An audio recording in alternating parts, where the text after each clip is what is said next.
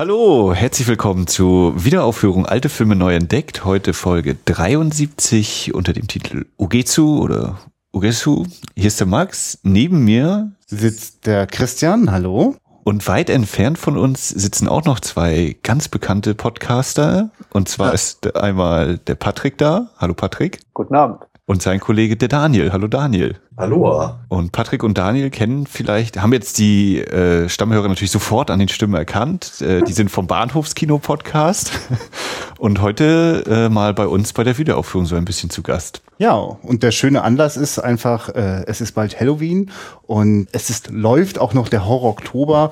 Also am besten mal so eine schöne Geistergeschichte sich reinziehen, gemeinsam besprechen. Aber bevor wir das vielleicht machen, können wir uns ja noch mal so ein bisschen einstimmen so in die Horrorwelten. Horror-Oktober. Hat das, hat das für euch stattgefunden überhaupt beim Bahnhofskino? Daniel, willst du vorlegen oder soll ich was sagen? Äh, naja, ich, ich, da ich nicht wirklich daran teilgenommen habe, ist es dein Part, würde ich denken. Naja, ich habe mich, hab mich bemüht. Also bisher äh, ich weiß noch gar nicht, welche, welche unserer letzten Aufzeichnungen schon online ist, aber wir haben streckenweise oder meine Wenigkeit den, den Begriff Horror in Horror Oktober ein bisschen gedehnt und auch über Sachen aus dem ja, fantastischen Bereich weitgehend gesprochen. Aber ich habe mich bemüht, jetzt im Intro zumindest äh, unseres Podcasts diesen Monat, also im Oktober, nur Horrorfilme auch zu rezensieren, mit dem Schwerpunkt auf eher sleasigen Filmen, die ich noch nicht kannte, also möglichst weit weg vom Mainstream. Wobei sich irgendwie da sowas wie Blade Trinity auch dazwischen geschmuggelt hat.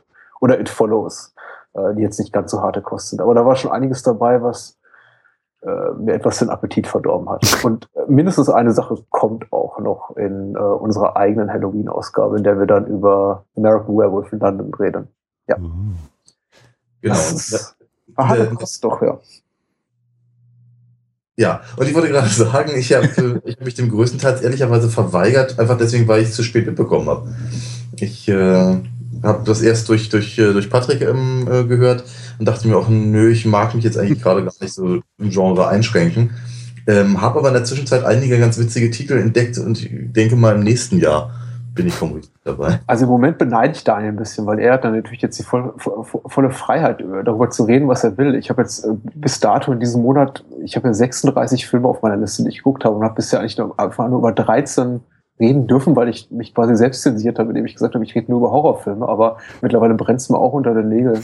Ich möchte eigentlich mal wieder über andere Filme sprechen. Also ich freue mich eigentlich dann auch, trotz aller Liebe zu Halloween und dem Horrorgenre, wenn diese ganze Tortur dann auch vorbei ist. Äh, ich würde nämlich unheimlich gerne mal über The Act of Killing reden von äh, Joshua Oppenheimer, den ich kürzlich gesehen habe, oder über andere ganz tolle Sachen. Walkabout habe ich heute gesehen von Nick oh. Rowe. Äh, auch so ein ganz toller Lieblingsfilm und äh, ich darf nichts drüber sagen im eigenen Podcast. nee, ich meine, dann darfst du dich hier auf jeden Fall ganz frei fühlen und ich sehe auf jeden Fall auch die Möglichkeit, äh, also diesen Begriff mit Horror, also was das denn genau meint für Filme und wie weit das ins Fantastische oder Absurde hineingeht, da bin ich, da bin ich total offen. Äh, und übrigens, der Act of Killing, als du das getwittert hast, das ist ja so schön geschrieben irgendwie, äh, weiß nicht genau wie, aber also, na, das ist der wahre Horror. Also, äh, also genau, also das hat bei mir äh, sofort äh, Erinnerungen wachgerufen und ich habe erst vor kurzem äh, die quasi das Sequel geschaut, The Look of Silence von Oppenheimer. Ähm, und wenn du gedacht hast, man kann das nicht mehr steigern, was du dort erleben musstest, äh, dann sage ich dir, guck dir vielleicht nicht Look of Silence an. Okay. Weil der bringt das Ganze auf eine äh, private, menschliche Ebene, mit der man so nicht mehr rechnet nach The Act of Killing. Also so ging es mir. Und das hat mich dann völlig entschärft. Aber das so viel vielleicht zu dem Horror. Max, äh, ich habe ja das Gefühl, du, du, freust dich ja auch mit, dass du schon mehr Filme im Horror-Oktober geguckt hast. Äh, also ich weiß überhaupt nicht, wie du das überhaupt hinkriegst. Du musst ja auch arbeiten, Lebensunterhalt zu verdienen. Aber scheinbar ist da immer noch genug Zeit. Dann schließt du deine Freundin äh, irgendwo in der Küche ein und dann machst du Horror-Oktober oder wie geht das bei dir? Nö, entweder gucken wir zusammen oder sie macht was anderes. Jetzt haben wir zum Beispiel gerade quasi nicht ganz Film, aber trotzdem Horror. Wir haben jetzt Supernatural Staffel 6 gerade äh, am Laufen. da die Hälfte geschafft. Äh, seit unserer letzten Aufnahme habe ich jetzt noch Joe Dantes Piranha geguckt oder Piranhas, je nachdem. Äh, und habe gleich wieder dieses Gefühl gehabt, ja, Joe Dante, das ist dieser Typ, der so das sehr charmant macht und äh, da kann man sich so ein bisschen fallen lassen und zurücklehnen. Ist jetzt nicht der Überfilm, aber äh, sehr spaßig. Auf jeden Fall rübergebracht, ja. Ist ja total schön, dass deine Freundin mit dir mitguckt. Also, also meine hat mir schon vorher mal ganz, entschuldige bitte, deine Frau. ja, nur weil du diesen doofen Ring da hast. äh, aber ich, also ich selber hab, also mir wurde schon gleich kategorisch äh, eröffnet, nee, also wenn du Horrorfilme guckst, dann guckst du die alleine. Ja, bei, mir, bei uns ist es dann eher fast andersrum, dass ich dann so, so jetzt guck doch mal wieder einen Film da, du musst doch diese Filme gucken, guck doch mal, jetzt hier, ich will auch mitgucken. Also bei manchen, nicht bei allen, bei manchen Filmen ist es auch so, ja, den also, bestimmt nicht. Seit, seit wir, Patrick, hier Netflix-Abonnenten sind, sagt meine Frau auch immer heftig öfter zu mir, willst du nicht nochmal irgendwie rübergehen, irgendwie an, dein, an deinen Schreibtisch und einen deiner Filme gucken? es gibt jetzt tausend eine Serie, die sie gerne gucken möchte, ohne mich vorzugsweise. Ihr könnt Probleme haben. Das ja. ja, wie machst du es denn, Daniel? Ich sage, wir müssen was für den Podcast gucken und dann ist das so. Ach, schön, wird das mit der Autorität auch so funktionieren? Nee, das hat mit Autorität zu tun, sondern was mit Unterstützung. Finde ich gut. Ja. Ja, genau. Äh, was habe ich jetzt noch im Oktober geschaut? Oh Gott, ich bin, ich bin gestern wieder eingepennt. Ich habe jetzt wirklich schon sehr oft versucht anzufangen zu schauen. Ähm, Paul Schraders Exorzist. Dominion? Oder wie? Dominion, genau. Ähm, und ich bin wieder nach einer halben Stunde eingepennt. Nicht, weil ich jetzt denke, dass der Film so kacke ist, aber es ist wirklich nicht, also es ist jetzt nicht so aufregend, dass der äh, mich wachhalten würde. Und mir passiert das immer. Dass, also manche Filme sind eine echte echt schwere Geburt. Und es braucht mehrere Anläufe. Also ich weiß auch nicht. Ja. Ja. Ja. Äh, super. Ja. Ich, ich, ich, ich frage, welcher, welcher von denen war das? Ja, das ist der, der äh, im, mit einer Szene im Zweiten Weltkrieg anfängt. Stellan Skarsgård äh, als Priester wird dort vor die schreckliche Entscheidung gestellt, äh, doch zu entscheiden, wer von seinen Schützlingen äh, jetzt erschossen wird, damit nicht gleich alle erschossen werden. Und dann sind wir bei den Ausgrabungen. Und dann ist es irgendwie so ein bisschen wie sowas wie, ist, ist denn das eigentlich ein Prequel zum eigentlichen Exorzisten? Glaub, ja. Ja. Ich habe den noch sehr gut im Kopf, weil das tatsächlich ein Film war, über den ich vor, vor zehn Jahren, als er im Kino lief, eine Rezension geschrieben habe, beziehungsweise er lief ja gar nicht im Kino. Es lief diese, diese alternative Schnittfassung von Rennie Harlan. Oh ja, richtig. Nicht nur Schnitt, der hat auch gedreht auch, glaube ich. Ne? Genau, und der hat sich dann ja irgendwie 30, 40 Minuten das Filmmaterial gedreht. Das lief dann auch im Kino, wurde von Kritikern und Fans natürlich gleichermaßen äh, zerfleischt. Und äh, es wurde dann gemunkelt, ja, bei, bei Paul Schrader irgendwo im äh, verschlossen gibt es noch diese, diese tolle Schnittfassung, nämlich äh, Dominion, die aber keiner sehen durfte. Und als sie dann rauskam, glaube ich, auf DVD von, von Warner, und so ein Jahr später, stellte sich heraus, die ist genauso schlecht. äh, die Wird auch nicht besser, ja? nee, die, ist, äh, die, sind, die sind beide, also die beide, die geben sich beide nicht. Ich würde schon so sagen, so die, die Paul Schrader-Version ist ein, ist ein Stückchen besser, äh, interessanter, so ein bisschen subtiler. Die haben ja auch teilweise die, die Rollen sind ja auch teilweise völlig anders besetzt in den beiden Fassungen. Äh, es ist ein interessantes Experiment, die so mal direkt hintereinander zu gucken, aber äh, weder, weder jetzt ähm, äh, hier Exorcist The Beginning, wie es bei, bei Harlan hieß, oder noch, noch Dominion, The Exorcist, äh, wie es bei Schrader hieß, ist, finde ich, Zeit wert, wirklich, ja. die man da rein investiert. Jetzt hast du Christian Mut gemacht. Ach nicht, ich, äh, Paul Schrader ist so ein, so, ein, so ein ganz geliebtes Sorgenkind bei mir. Ähm, also ich, ich schätze ja wirklich sehr, was der mit den Drehbüchern äh, für Taxi Driver und Raging Bull auf die Reihe bekommen hat. Und ich werde auch mal das Gefühl nicht los, dass ich eigentlich seine Filme ganz großartig finde, aber jedes Mal quäle ich mich sehr oft. Ne? Also dieses, oh, jetzt versuche ich das gerade zu erinnern. Ähm, Cat People, ich habe ja jetzt den, hm. den von Jacques Tourneur gesehen. Mhm und äh, der die Version von Paul Schweder ist da wie so eine wie so eine Ohrfeige so ne, weil Paul Schweder wirklich keine andere Idee hat als alles, was irgendwie äh, so im Subtext so drinsteckt in der Geschichte, äh, einfach auszubuchstabieren mit jede Menge Blut und nackten Brüsten. Ich meine, ich weiß jetzt nicht so schlimm, aber auch ein bisschen einfallslos. Nastasia Kinski. Ja. Nicht nur die Brüste. I, I, I fucked every director I've ever worked with. Hat sie, mal gesagt. Hat sie das gesagt? Ja, ja. ja, wenn Paul Schrader das sagen würde. Sie hat mit Wim Wenders gearbeitet. Das ist ja super, das muss ich sofort nachgoogeln, also nach dem Podcast. Das, aber irgendwie ist das auch ein bisschen erschütternd. Und Zeugnis war von Wolfgang Petersen, ne? Du meinst, dass sie auch schon, als Der sie noch Tatort? 17 war, mit ihren Regisseuren geschlafen hat? Oh Gott, ich weiß es nicht. Vielleicht haben sie sich später nochmal getroffen. Also komm, also in, in, in Paris, Texas ist sie mit, mit, äh, mit Harry Dean Stanton zusammen. Quasi so. Mehr oder weniger. Also, wenn das geht, dann kann sie, glaube ich, auch mit 17 mit Wolfgang Petersen in die Kiste steigen. Ja, aber das eine war Film, das andere ist. ich unterscheide da nicht so. ja, ist immer alles echt vor der Kamera. Ja, beim Exorzisten waren wir eigentlich, äh, hatten wir hatte ich jetzt schon so eine halbe Überleitung gefunden, denn äh, auch bei Ogezu geht es mal ein bisschen um Exorzismus, ja. wenn ich mich recht entsinne. Und ähm, weil wir uns jetzt ja hier äh, das Bahnhofskino zu Gast äh, geholt haben, haben wir uns auch gleich eine Tradition vom Bahnhofskino äh, angeeignet. Und zwar wird Christian jetzt die OFDB-Inhaltsangabe vorlesen. Es ist mir eine große Freude. Ich nehme an, dass du auch dich besonders darauf freust, wie ich jetzt die japanischen Rollennamen ausspreche. Ach, ich, ich sehe schon, da sind gar nicht so viele dabei. Also, laut der OFDB-Inhaltsangabe von The Godfather geht es in Ogezu um Japan im 16. Jahrhundert. Wir befinden uns in der Zeit der streitenden Reiche. Reichen. Das Land ist vom Krieg unterschiedlicher Fürsten gegeneinander zerrissen. Zwei Bauern wollen davon profitieren. So möchte der eine, Genjuro, seine Waren zu hohen Preisen in der Stadt anbieten.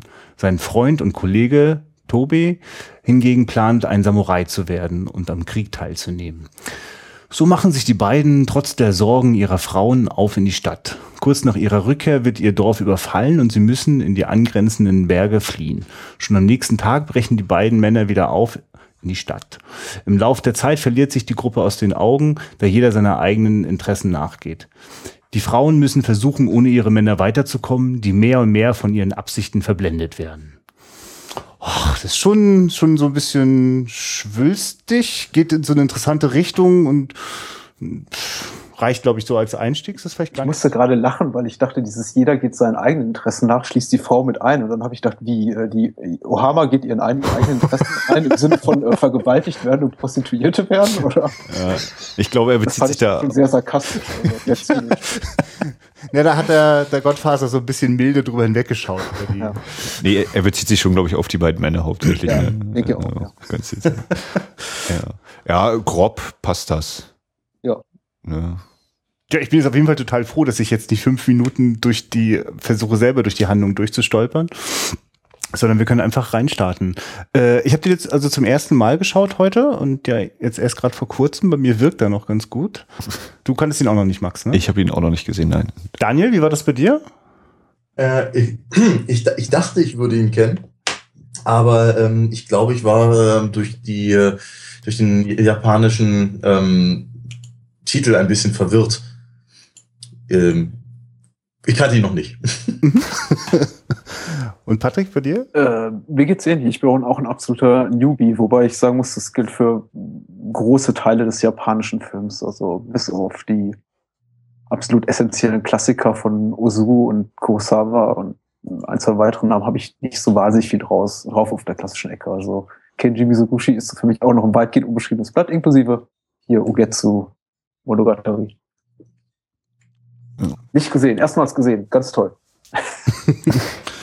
Ja, das ist doch super. Dann sind wir doch alle Frischlinge jetzt äh, bei dem Material. Und der einzige Grund, warum der bei mir auf der Oktoberliste gelandet ist, ist, weil der mir, also ich habe den irgendwie vor vielen Jahren einfach relativ blind gekauft, weil er mir als grandiose Geistergeschichte aus Japan, äh, den muss man gesehen haben. Und Geistergeschichte dachte ich, passt bestimmt noch gut in den Horror Oktober. Und äh, gab einen schönen Moment, wo ich glaube so bei Minute 30 Max so zu mir meinte, ja, ist so ein Drama eher, ne?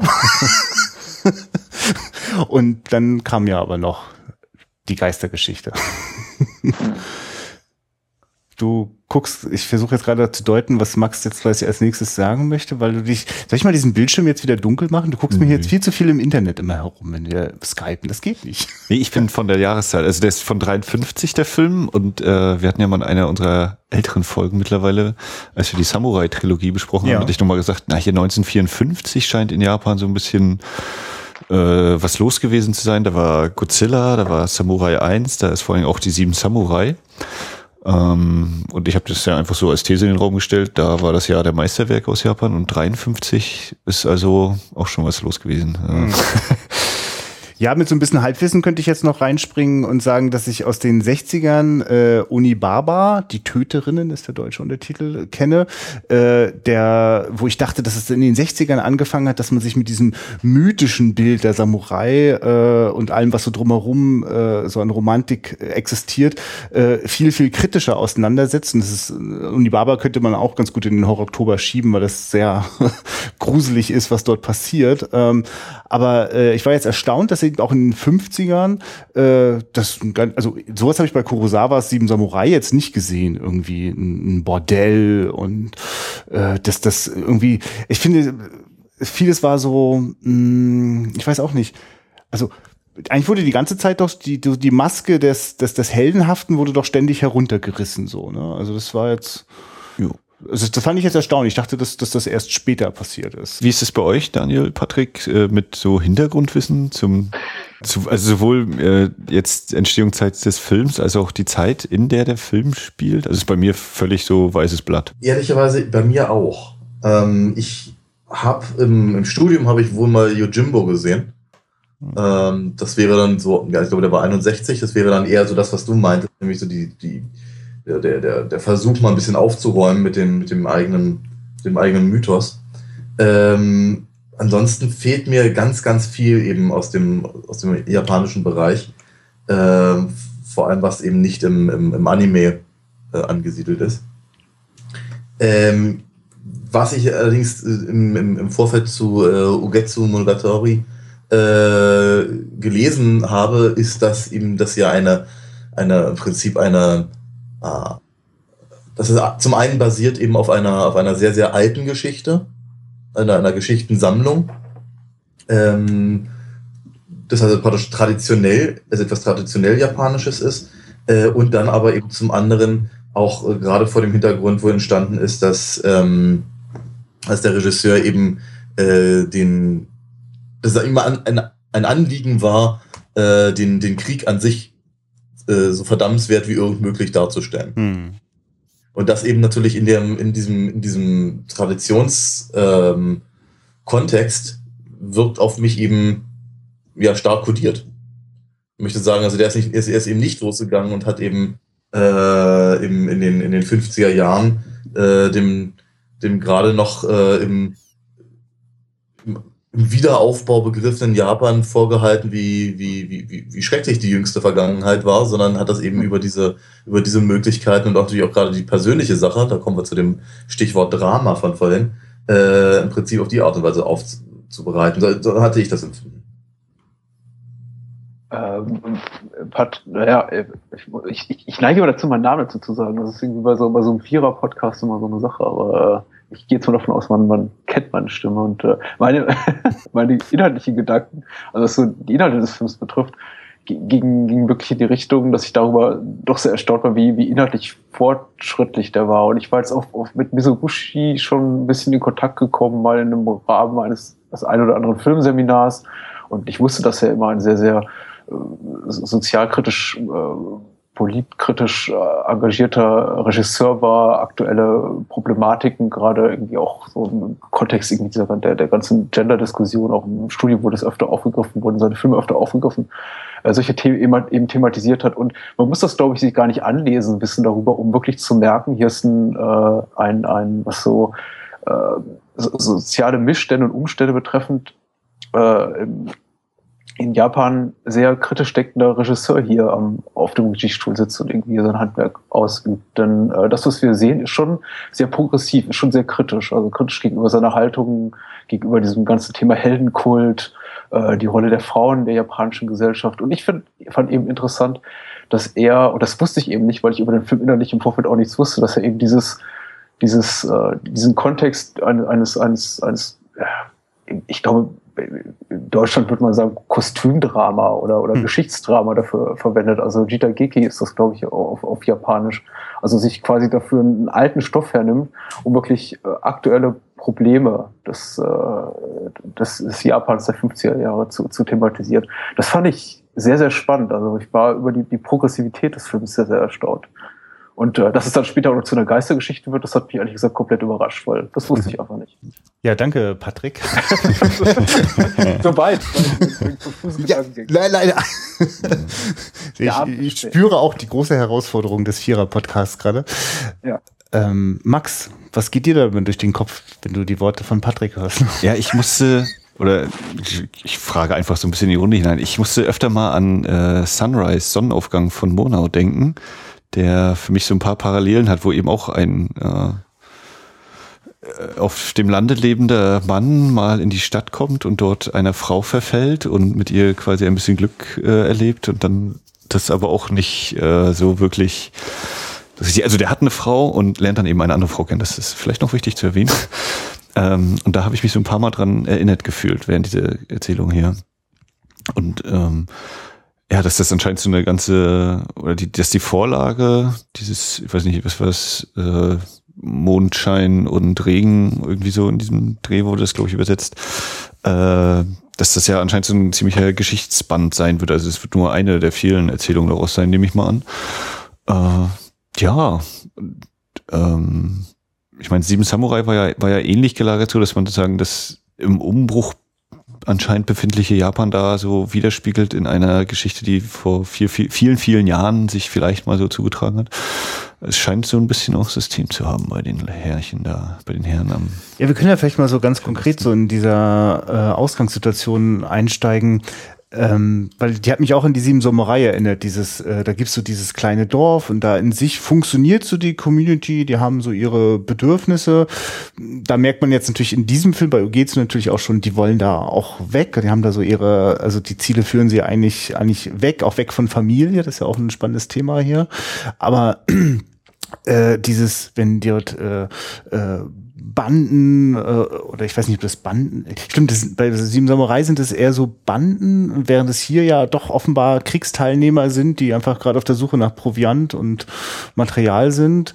Ähm, und die Bedrohlichkeit, die jetzt in Ugetsu das hat, als die dort, äh, äh, als dort die ganzen was sind denn das? Soldaten, Samurai? Oder ist, ist, ist ein Samurai ein Soldat? Ich bin gerade Ja, na, teilweise. Ich glaube, ich glaube, das ist, sie, sie werden immer Armeen genannt. Ja. Und äh, von daher sind es, glaube ich, einfach nur Soldaten. Ich würde fast davon ausgehen wollen, dass die Samurai die äh, Offiziere sind. Mhm. Ja, das, das, das, das würde das klingt sinnvoll. Äh, jedenfalls, äh, das fand ich wirklich sehr, also das war sofort klar, das ist was, da will man, da will man so wegkommen und äh, äh das, also es, es wird ja eigentlich alles immer nur angedeutet. Ne? Es ist ja selten so, dass man dort äh, explizit äh, Gewalt sieht.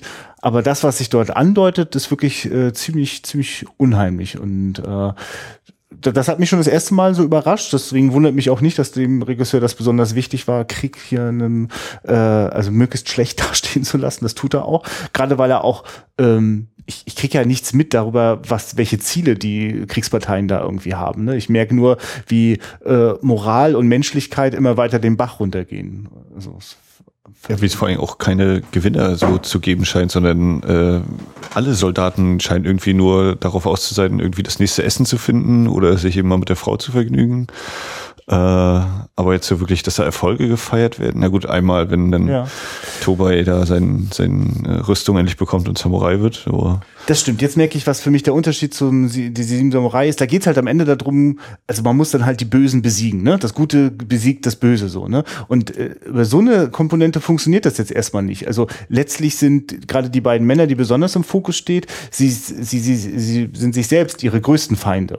Und äh, das ist eigentlich ein Spin, den ich auch nicht erwartet hätte, äh, der aber ziemlich, ziemlich gut funktioniert. Also, auch, also letztlich auch als Parallelmontage ja eigentlich erzählt wird. Ne? Dass äh, wir diese zwei Geschichten haben, der, der eine Mann, der sozusagen äh, äh, dem weiblichen Geist verfällt und äh, der Mann, der dem ja, weiß ich nicht, der sein Heil äh, als Samurai-Held sucht und das halt wirklich als allergrößter Feigling findet. Äh, bei, bei Tobey gehe ich da noch äh, relativ äh, mit, aber was meinst du, die Männer sind sich selbst die größten Feinde in Bezug auf, auf Genjuro, der ja durch seine Töpferei, durch sein Töpferhandwerk eigentlich nur im Grunde äh, hehre Absichten pflegt. Nämlich er will seine Familie versorgen und wurde so finanziell absichern, dass es ihm bis ans Lebensende gut geht.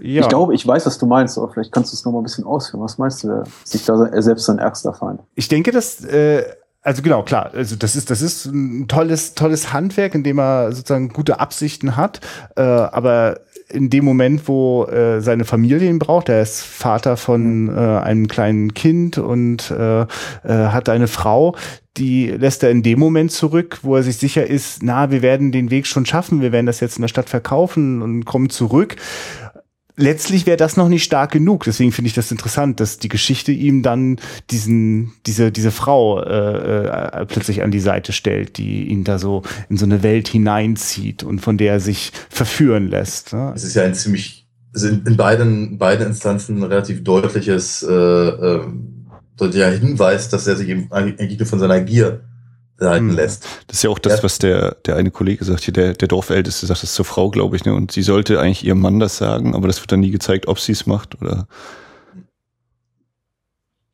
Hm. Ich wollte dich nicht unterbrechen, Daniel. Ich wollte nur.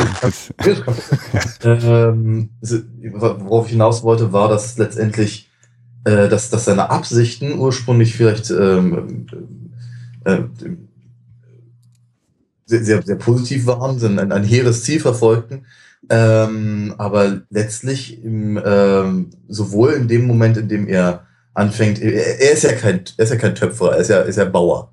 Das, das Töpfern macht er ja nur nebenher. Das Stimmt. ist quasi Hobby. Ja. Ja. Und als er feststellt, dass er eben mit dem Hobby richtig, richtig Geld machen kann, ähm, wird das auf einmal das Wichtigste. Ursprünglich ist, ist die Idee, Mensch, ich, ich habe hier noch ein zweites Standbein für, für, für meine Familie. Und danach ist eigentlich nur noch das Geld. Hm. Und, äh, und genauso, genauso ist es dann letztendlich auch, äh, wenn er, wenn er eben in der, in der großen Stadt ist und seine Ware verkauft. Ähm, findet, findet er es erstmal ganz toll, dass eben diese, diese, diese Dame äh, ihm halt die, ähm, die Sachen ab, abkauft und letztendlich ähm, es, es, es, es, es ist sehr, sehr ähnlich. Jetzt will er eben auf einmal eben äh, die ähm, sexuelle Erfüllung hm. mit, mit, der, mit der anderen. Und das andere ist auf einmal wieder weniger wichtig. Und von daher wird eigentlich nur von seiner Gier gelenkt. Genau, richtig, Daniel. Und, und das, letztlich ist auch der Krieg der Anlass. Ne? Der, der ist plötzlich die, äh, bietet überhaupt erst die Möglichkeit, äh, mit diesem ganzen äh, Töpferkram richtig Geld zu machen, weil alle das gerade brauchen, oder? Ich, ja, irgendwie, ja. Absolut, absolut richtig. Also im Prinzip profitiert oder will hm. er profitieren von dem, äh, von den Problemen der anderen. Ja. Patrick, du wolltest, glaube ich, gerade was sagen.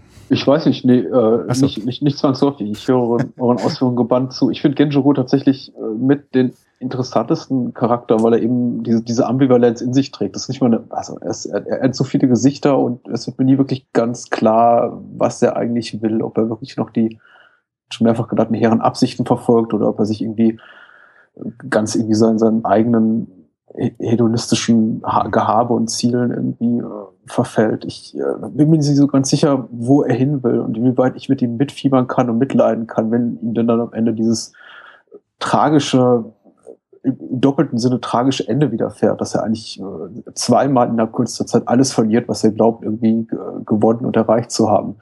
Äh, es ist, äh, ich weiß nicht, ob es jetzt an, an ob es jetzt bewusst, ob es jetzt eine eher schwach konstruierte Figur ist oder ob der, der Regisseur und Drehbuchautor irgendwie bewusst das so angelegt haben, dass man die Figur bis zum Ende nie so wirklich äh, durchschaut oder man sich sicher sein kann, ist das jetzt eigentlich ein, letztendlich eine positive oder eine, eine eher unsympathische Figur darstellen. Äh, so oder so äh, spielt eigentlich letztendlich keine Rolle, was der Drehbuchautor, Regisseur oder Darsteller wollte. Es ist, äh, ich finde find ihn ein, ein unendlich faszinierender Charakter und ich bin eben auch froh, dass er den Großteil des Films auf seinen Schultern trägt. Er ist, ich, ich finde, so stark und so ambivalent und so interessant, dass die anderen Charaktere, das ist so ein leichter, leiser Kritikpunkt an dem Film, fast schon ein bisschen so gegen ihn abstinken, weil sie relativ eindeutig und klar und manchmal auch ein bisschen platt dargestellt sind in ihrer, in der Verfolgung ihrer Ziele. Ähm, ich meine, die eine wird vergewaltigt und äh, wird, wird da prostituiert. Das ist nicht irgendwie ihr großes Lebensziel, das ist mir schon vollkommen klar. Aber sie ist eigentlich für nichts anderes gut, wirklich in der Handlung. Sie ist eigentlich eher immer so die, die, die Mitläuferin und dann am Ende wird sie eigentlich nur dadurch interessant, dass sie irgendwie etwas, etwas furchtbar Schlimmes widerfährt. Und äh, äh, ähm, äh, die, die, Frau von Genjiro, ähm, ich glaube Miyagi heißt sie, ist mit, mit, mit dem äh, gemeinsamen Sohn Genichi eigentlich hauptsächlich da, dafür da, um äh, flüchtend durchs Land zu rennen und von, von Unholden belästigt zu werden. Und äh, Tohei eben dieser äh, schli eher schlichte Geist mit dem Ziel, ein großer Samurai zu werden, der dann irgendwie auch äh, das sein Wunsch eben bekommt, wenn auch nicht auf ganz äh, edle Art und Weise. Also die, die, die sind auch interessant, aber äh, Gentoro ist eben der coolste, spannendste irgendwie für mich. Ich finde den ja. unendlich faszinierend. Und jetzt weiß ich gar nicht, bin ich irgendwie vom Hölzchen auf Stöckchen gekommen. Was war die Frage? Das war auf jeden Fall die richtige Antwort. äh, ich finde diesen Punkt, den du angesprochen hast, von wegen, dass äh, du nicht genau weißt, wo will er hin oder ist er ein guter, schlechter. Ich glaube, oder für mich wirkt der Charakter auch ein bisschen so, dass er das selber gar nicht immer genau weiß, dass er äh, ja. mit diesen ganzen neuen Situationen äh, bisschen auch überfordert ist. Also das ist ja das erste Mal so ganz extrem, wenn eben die oh Gott, Kutsuki oder wie die Dame da, die, ja, ja. die Geistererscheinung sozusagen das erste Mal an seinem Töpferladen äh, kommt.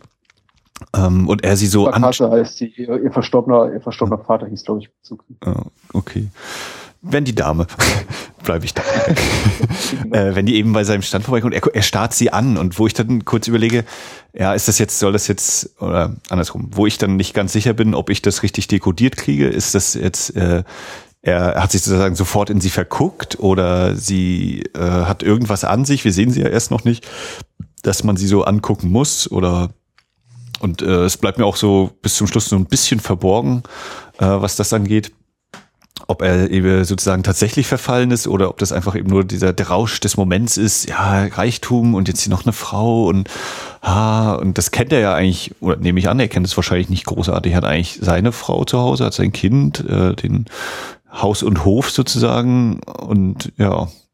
Ich glaube, ich glaube, kodiert ist das richtige Wort an der Stelle. Ich glaube, dass die, ähm, die äh, Schönheitsideale des äh, feudalen Japans für uns vielleicht nicht ganz so spontan erkennbar sind. Genauso wenig wie zum Beispiel, was ich, äh, reiche, also Kleidung, die jemand als, als sehr reich zum Beispiel ähm, ähm, erkennbar machen. Und ich hatte so das Gefühl, dass, dass, dass, dass das bei, äh, bei dieser Marktszene, auf die du ja äh, anspielst, ähm, genau der, der Fall ist. Ich glaube, eine, eine solch eine Dame hätte er nicht an seinem relativ ärmlichen Stand erwartet. Ich glaube, deswegen guckt er so. Hm. Und wirkt auch so ein bisschen wie, jetzt ist meine Chance richtig abzusahen. So, als wissen äh, wirkt es in dem Moment. Und dann ist es aber interessant, wie, wie unterwürfig er dann auch äh, ist, als er dann in dem Haus dort äh, ankommt und äh, also dieses, naja, er ist halt nur der einfache Bauer und erwartet irgendwie, dass sie jetzt äh, von einer ganz hohen, äh, von einem ganz hohen Orden ist. Interessant ist aber, dass ja das Haus schon total verfallen wirkt. Ne? Also die, ich da so dran denke, dass so die, so die Tür, wie die so, so offen steht und so hin und mhm. her schwingt. Na, der Eingang wirkt sehr verwachsen, genau, ja. ja. Und dann ist ja diese anscheinend Illusion dann.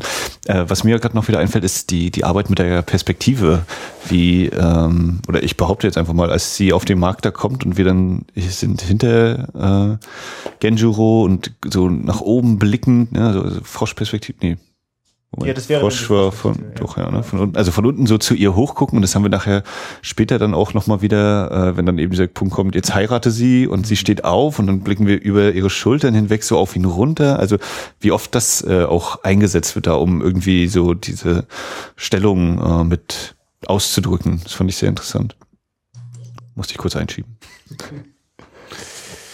Ja, ist auch wirklich von einer anderen Welt, ne? Also mit diesem Make-up, alles ganz, ganz weiß und fahl. Und dann hat sie doch, äh, also sie hat, hat keine Augenbrauen und darüber dann diese, diese Schattierung.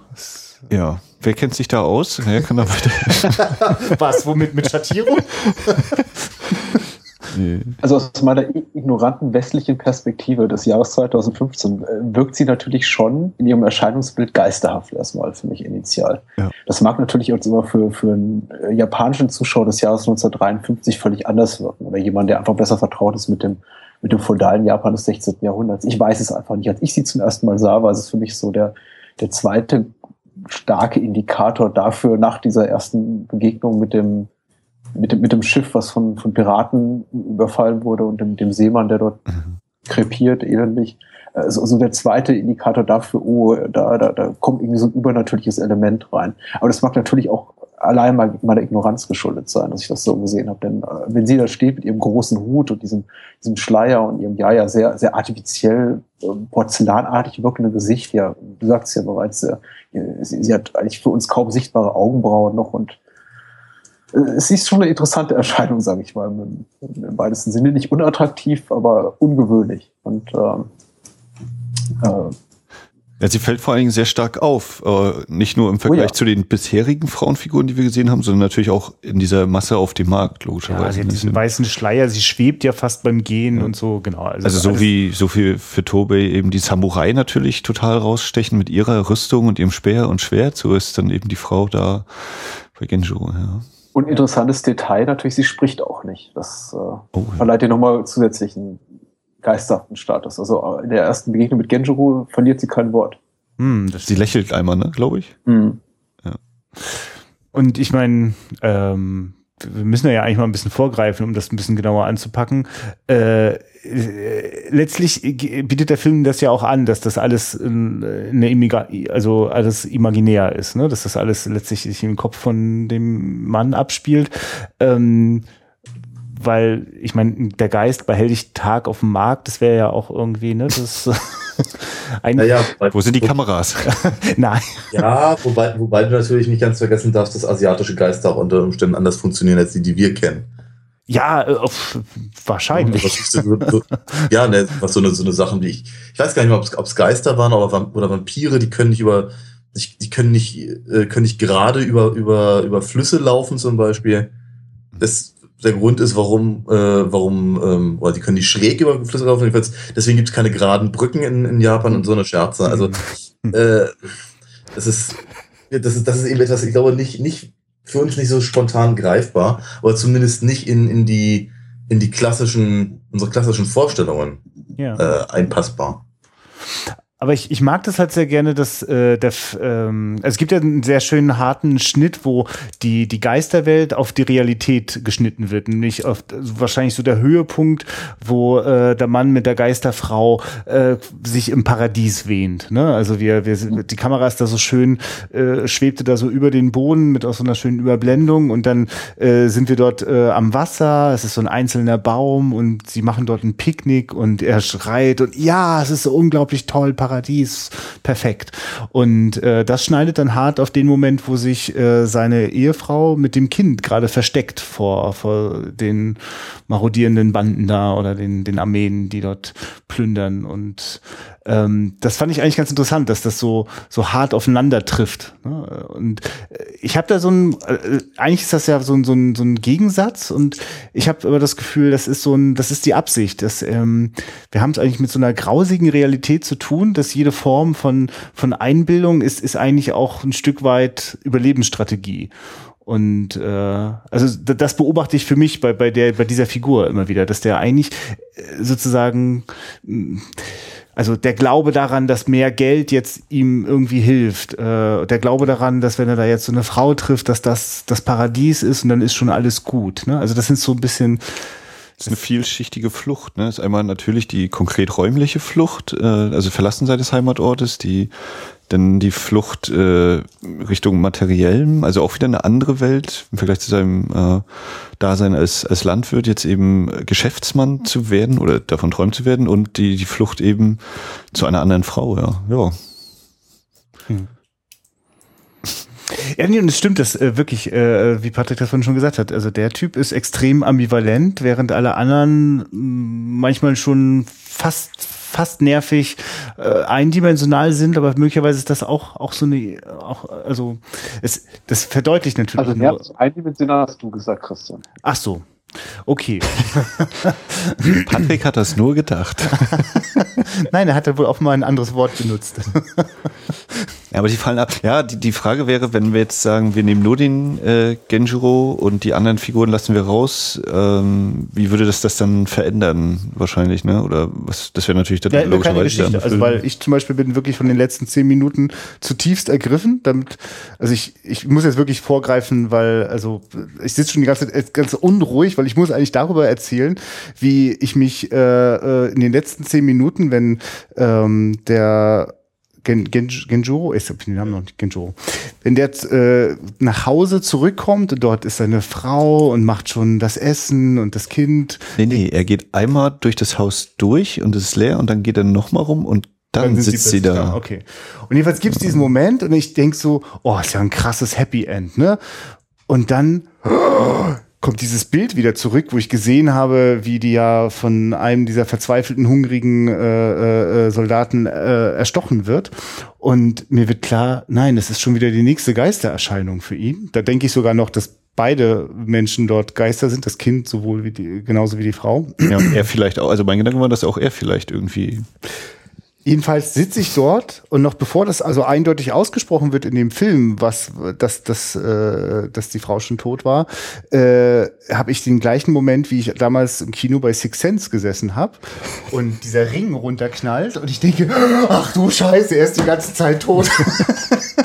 Und das, das, aber das hat halt, für mich war ja nie nur diese äh, Offenbarung im Sinne von, äh, was für eine, was für eine Überraschung, sondern welche emotionale Dimension dahinter steckt. Und dass ich, dass die, also auf, auf einer, auf einer emotionalen Ebene macht es halt auch total Sinn, äh, auf so eine Einbildung reinzufallen. Ne? Und ähm, das, das hat mich dann so eiskalt erwischt und das fand ich aber toll, weil das so ein weil es extrem subtil ist. Also für also japanische Filme aus den 50er, 60er Jahren äh, glänzen normalerweise in meiner Wahrnehmung nicht mit subtilen Sachen.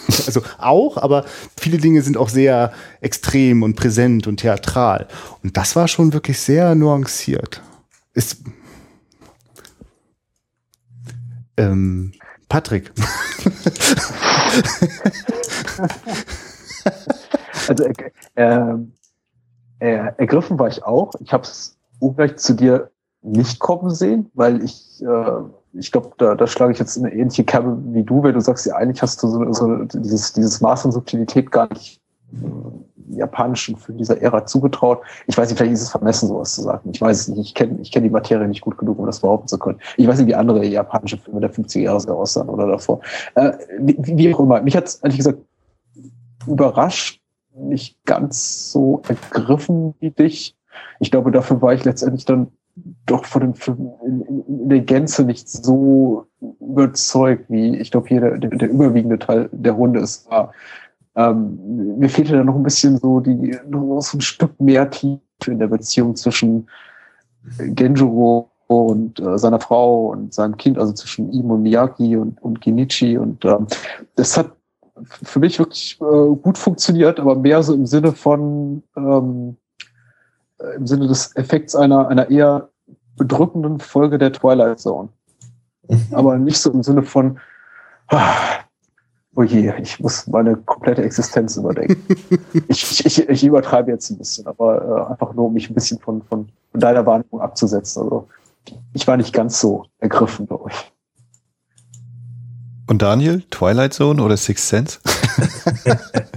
ich finde find das, ich find das, ganz, find das ganz spannend, dass du äh, bei, bei Sixth Sense die, äh, die emotionale Ebene so, so vorhebst, weil ich glaube, das ist das, das, das, das Wichtige.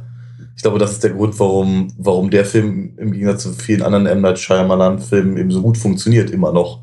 Oh ja. Ähm, auch wenn man den Twist schon weiß, ist man halt aber ergriffen. Und ähm, mhm. ich, ich, ich tendiere eher zu, zu Patricks Einschätzung. Ähm, muss aber sagen, dass, dass, äh, äh, dass die letzten paar Minuten des Films, also zwischen ihm und, und seiner Frau, äh, eben so ähm, also eben doch äh, emotional so aufgeladen äh, präsentiert werden, dass es eben, ähm, eben sehr, sehr, sehr effektiv ist. Ja, also ich, also ich möchte schon wirklich noch mal an dieser Stelle hervorheben, da ist dieser Moment, wo äh, der Mann sich mit dem Kind schon schlafen gelegt hat und die Frau, weiß ich nicht, macht dann noch die Den Kehrt. Kimono holt sie. Also ich glaube, es ist der Kimono, den er mitgebracht hatte, nachdem er das erste Mal in der Stadt war und okay. ihr dafür dann, für das Geld, das er verdient hat, hat er ihr den dann gekauft, behaupte ich. Genau. Und sie, sie singt sie nicht auch da schon wieder? Irgendwie. Na, jedenfalls, sie ist da sozusagen, sitzt dort, ist da so ganz mit sich beschäftigt und die Kamera senkt sich unfassbar langsam herunter und von außen beginnt immer stärker so ein Licht hineinzudringen, bis ja. es dann so durch so die leichten Nebel auch so so kleine äh, ähm, Lichtstreifen äh, durch den Raum wirft. Und das war so, oh. also, ja. es, äh, also da war ich auch sehr beeindruckt. Das ist so, wie du vorhin beschrieben hattest, als äh, Gen Genjuro äh, mit der Geisterdame erst in dem, äh, ja weiß nicht, in diesem Stein äh, Wasser ist ja. und dann diese lange Fahrt über den Boden mit dem Schnitt und dann sind sie am Wasser da bei diesem Picknick. Stimmt, es geht ja. Das war einmal ja. diese, wo ich schon dachte, wow, krass, geile Inszenierung und dann aber eben auch dieser Schluss, ja, wo diese Kamera und dann fällt das Licht immer stärker von draußen rein und wir sehen dann plötzlich schon langsam Spinnweben an den Holzbalken und äh, ja, und dann ist so diese die leise Vorahnung, na, irgendwie ist jetzt nicht nur ein neuer Tag geworden, sondern irgendwas anderes hat sich auch verändert. Ja. War da bei mir ganz toll. Daniel? ist dir das auch aufgefallen? Nein, das ist nicht aufgefallen. Ja, dann ist ja kein Wunder. ja, ne? Wie groß äh, war denn äh. das Abspielgerät bei dir? Ja, aber nee, ich, ich, ich denke, das ist durchaus, ähm, äh, ja, wir hatten wir es vorhin ganz kurz und ich glaube, dass, das, dass dieses Codierungsthema halt einfach, einfach äh, vielleicht noch ein bisschen weiter ausgearbeitet werden könnte. Ähm, weil ich eben das, das, das Gefühl habe, dass da eben ganz, ganz viel passiert, dass eben die, die Szene zwischen, zwischen den beiden ähm, an, diesem, an diesem Teich, Fluss, wie auch immer, äh, natürlich natürlich eben äh, gerade eben diese sexuelle Aufladung, ähm, die man vermutlich sonst in den 50ern anders darstellen könnte. Man musste logischerweise irgendwie wegschneiden. Ähm, halt zum einen aufgreift, als auch zum anderen eben die vielleicht die, die Unwirklichkeit der Situation äh, zu betonen und das eben dann im späteren, späteren Verlauf eben nochmal aufgenommen wird. Patrick, möchtest du was ergänzen? Nee, ich habe äh, ich hab okay. nichts zu ergänzen. Ich versuche echt hart so ein bisschen den Moderator zu geben. Ja, nein, ich finde das, ich, ich, ich find das sehr löblich. Ich habe äh, gerade, ich glaube, ich mache gerade einen großen Fehler, spiele ich gedanklich, während ich lausche so die äh, meine alternative Schnittfassung dieses Films durch, in der äh, sein in der Genjurus äh, Freund Tobei äh, eine wesentlich geringere oder gar keine Rolle spielt und sich der Film vollkommen auf die Beziehung zwischen Genjuro und seiner Frau konzentriert. Mhm. Und ich äh, frage mich gerade, ob der Film für mich dann irgendwie ein bisschen besser funktioniert hätte, weil ich stehe da so ein bisschen, ein bisschen äh, entrückt davor. Und ich sehe all die Kunstfertigkeit, die daran liegt. Ich weiß um die Tatsache, dass äh, jetzt Monogatari ein, ein, ein Meisterwerk des japanischen das ist, als zumindest jetzt hier in unserer westlichen Welt als solches gehandelt wird. Das ich weiß nicht, wie Japan selber da aussieht. Ich weiß zum Beispiel, dass Japaner selber wesentlich weniger auf Kurosawa stehen, als, als, als wir es tun. Aber ähm, ich stehe so ein bisschen davor und frage mich, ja, was, was hätte der Film irgendwie noch anders machen können, damit er für mich so ein bisschen besser gewirkt hätte. Ich, ich bin von seiner, seiner technischen Brillanz äh, vor, vor allem beeindruckt. Ich bin von seiner äh, Art, diese Geschichte zu erzählen, mäßig beeindruckt, weil ich denke, das ist bisschen zu viel in zu kurzer Zeit, ein bisschen zu, teilweise auch zu eindeutig und moralinsauer.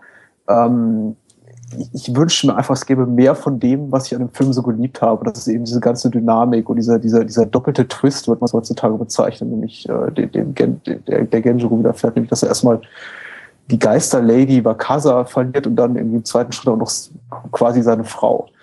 Das ist da, da, da, da, da, da, da wollte ich, hätte ich gerne mehr von gehabt.